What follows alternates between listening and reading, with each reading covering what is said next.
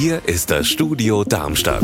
Mit Mike Markloff. Hallo. Beim Bürgerhaushalt 2.0 können ganz normale Darmstädter den Kommunalpolitikern Themen vorschlagen, die sie in der Stadtverordnetenversammlung diskutieren müssen. Dabei soll es jetzt zu Manipulationen gekommen sein. Petra Demand, was ist denn da passiert? Die Themenvorschläge werden ja auf einer Internetplattform öffentlich gesammelt und dann wird drüber abgestimmt. Einige Vorschläge sollen kurz vor dem Ablaufen der Frist am 13. November auffällig viele negative Bewertungen bekommen haben. Die Stadt hat das prüfen lassen und herausgekommen ist, dass eine Person oder eine kleine Gruppe offensichtlich mehrfach bei bestimmten Themen abgestimmt hat, was verboten ist. Die Abstimmungsergebnisse wurden jetzt korrigiert. An der Gewinnerliste ändert das laut Stadt aber nichts.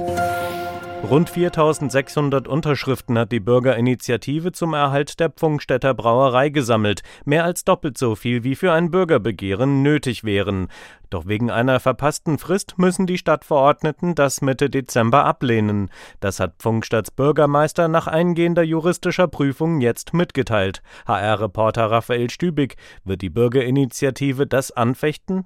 Also auch die Bürgerinitiative hat sich juristisch beraten lassen und beim Gericht vorgefühlt und wie uns der Sprecher gesagt hat, gab es von da das klare Signal, dass rein rechtlich das Bürgerbegehren wegen der verpassten Frist keine Chance hat. Also macht auch eine Klage keinen Sinn. Die Bürgerinitiative, die sammelt jetzt trotzdem weiter Unterschriften, um damit Druck auf die Stadtverordneten auszuüben, dass die sich am Ende dann vielleicht doch gegen eine Wohnbebauung auf dem Brauereigelände aussprechen. Das Frankfurter Waldstadion wird derzeit auf 60.000 Plätze ausgebaut. Heute hat es eine Ortsbegehung mit Sportdezernent Mike Josef und dem Vorstand der Frankfurter Eintracht Axel Hellmann gegeben. Mein Kollege Tobias Löben war auch dabei. Tobias, wie sieht's im Stadion aus? Ja, vor der Nordwestkurve, da drehen sich im Moment zwei große Kräne und heben Betonteile auf die Tribüne. Der Oberrang wird ein Stück nach unten verlängert. Dafür verschwindet in der Mitte der Tribüne ein Balkon mit über 60 VIP-Logen. Also teure Sitz- und Logenplätze verschwinden, dafür entstehen 13.000 neue Stehplätze.